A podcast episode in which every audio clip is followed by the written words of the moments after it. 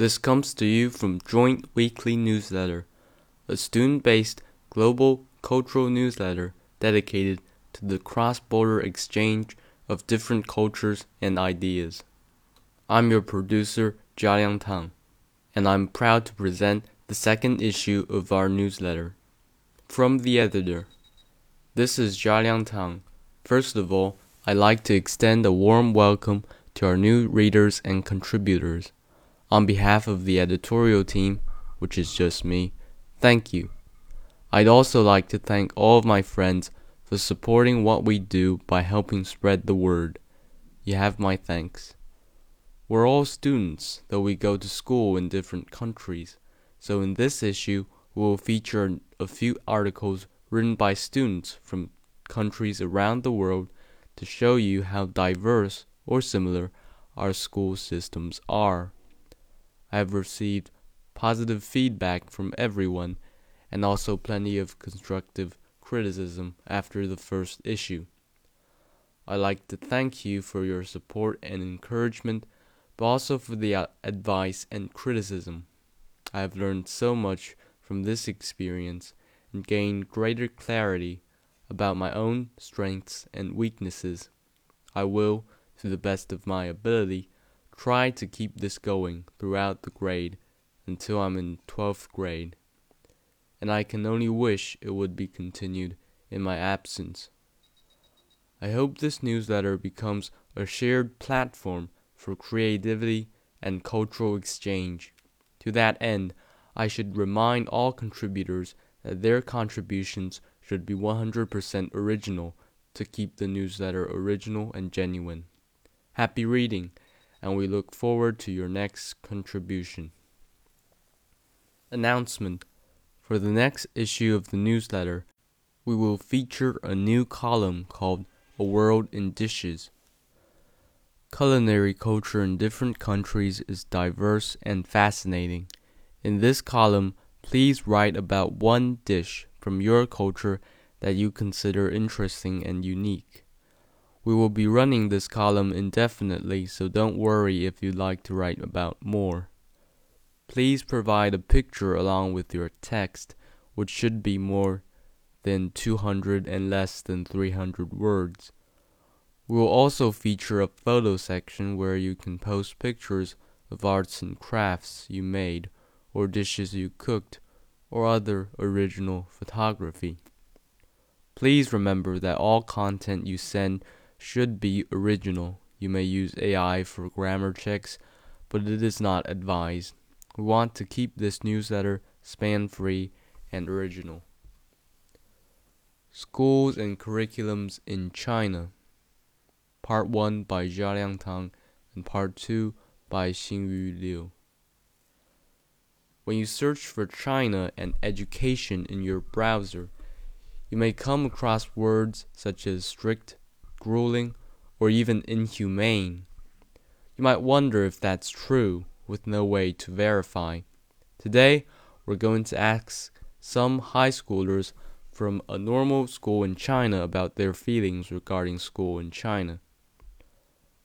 Xu Duyi, an 11th grader at Nanchang No. 2 High School, Honggutan campus, has some complaints about some rigid learning methods in Chinese schools. As a liberal arts student in a key high school in China, my personal experience is that time is not enough.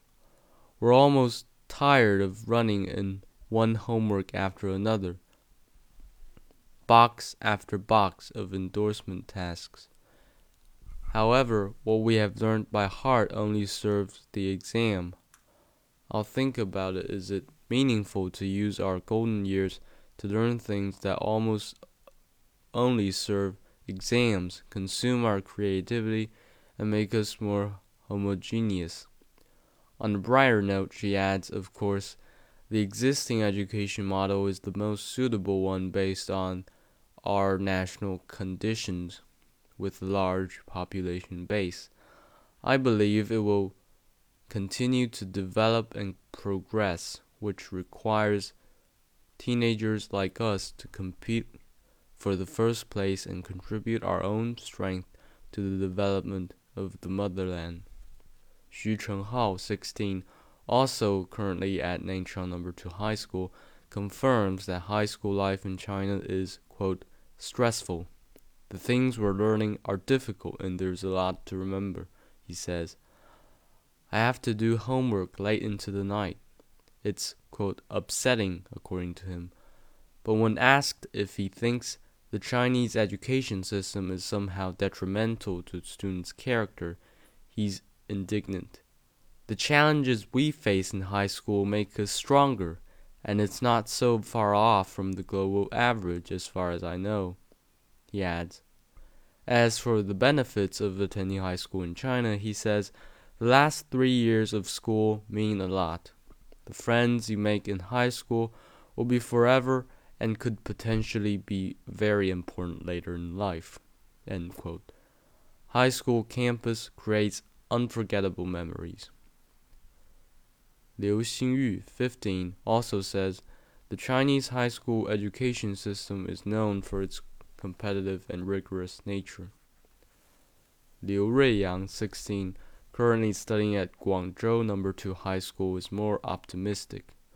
When asked how he feels about high school life in China, he breaks into a smile. To be honest, stressful but with no shortage of fun. As for the Gaokao, Ruiyang says, of course, high school in China and Gaokao have their limitations and unreasonableness. However, when facing such a complicated society and its numerous candidates, it would be difficult to find a more efficient and more feasible solution. So, in a sense, I think its existence is reasonable. Despite all the difficulties, he still considers high school to be the best three years. Yes, high school study in China is much criticized for its rigidity. Still, I enjoy high school life for the colorfulness and splendidness that cannot be provided at other stages of education. Therefore, in high school, I begin to seek the direction of life. Also, I really enjoy the moments I spend with my friends, and those moments constantly remind me of the beauty of life and encourage me to keep going. In China, elementary school is from grade 1 to grade 6, middle school from grade 7 to grade 9, and high school is from grade 10 to grade 12. To get into high school, you need to take an exam called the Zhongkao. The school you may attend depends solely on your total score in that exam. Each province has its own uniform exam paper, though some cities may have their own paper. There is also a physical test involving running and various sports. The proportion of points for this exam has been on the rise across China. It was canceled during COVID 19 due to fears of spreading the disease. The exam takes place every year in June, a few weeks ahead of the Gaokao. The days long wait for the results is perhaps one of the most nerve wracking things in the world three years of hard work, all for that one second of joy or despair. It seems like a little too much for a 15 year old teenager to fully comprehend. After the exams come out, you have to start applying to high schools right away. Even after the grades have been released, you're in the dark as to whether you can actually get into the school you want the so-called score lines are only drawn after the application process is complete. There are algorithms to ensure that as long as you apply properly, you'll get into the best school your grade will allow. Of course, there are some tactics when applying which may hurt or help your chances. You have to select about a dozen candidate scores on the portal, ranging from schools in the provincial Vital A class to the technical schools. You have to put in three schools for each category, and the first one you put in will be considered your preferred school. If your grades qualify, you will be admitted. If not, the algorithm will go down your list one by one until your grades match the scoreline for a school. Different cities may have different methods, but the differences are relatively small. Part 2 As for high school, it typically consists of three years of study, with the final year, commonly referred to as the Gaokao year, being the most crucial.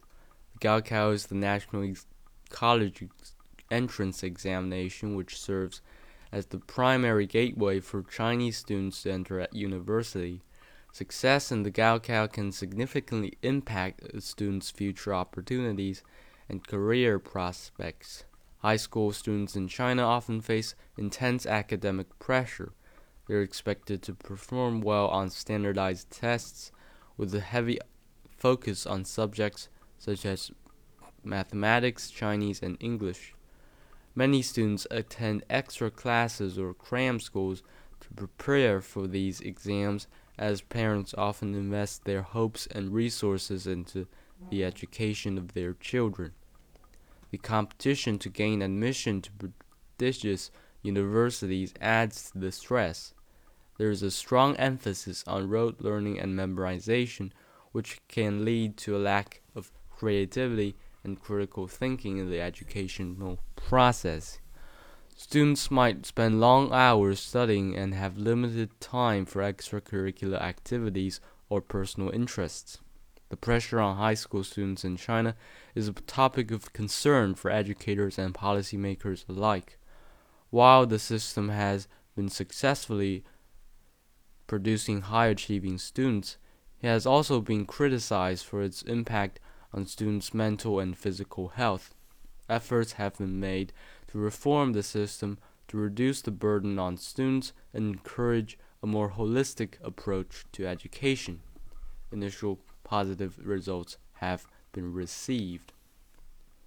Schools and Curriculums in Sri Lanka by Divma. Normally, we have to go to school here when we're three years old. It's called preschool and there we could learn about basic things like writing letters, words, and the things we need to learn when we're with society. After two years, we could go to the first class in school. There we have five classes, 1 to 5. After that, we have to face an exam called the Grade 5 Scholarship Exam. After passing that examination, we could go to another school with grades 6 to 13. Every year we have three exams. In grade 11, we could have to write an examination called O or L. It has nine subjects to write, though we learn 13 subjects up to grade 9. We can select nine subjects from them, but the main subjects are critical. So after passing that, we have two years to prepare for a big exam called the Advanced Level Examination. We can select the facts we want to write, like math, biology, technology, art, and each subject has three parts. So we have to get good results from that to go to a university. And in the university, we have four years to face exams. So after passing them at around age 24, we can go and get a job with qualifications. Schools and curriculums in Indonesia. During these past few years, there have been dynamic and rapid changes done within the school system to lessen pressure and prepare students for the real world. These include more practical assessments than written ones, organizational man- management, and applying theories to real life projects that can be applied in everyday life. The curriculum Merdeka, which started in the 2022 to 2023 academic year, allowed students to take subjects they are interested in and not take the rest. Schools and curriculums in Bangladesh. In Bangladesh, the education system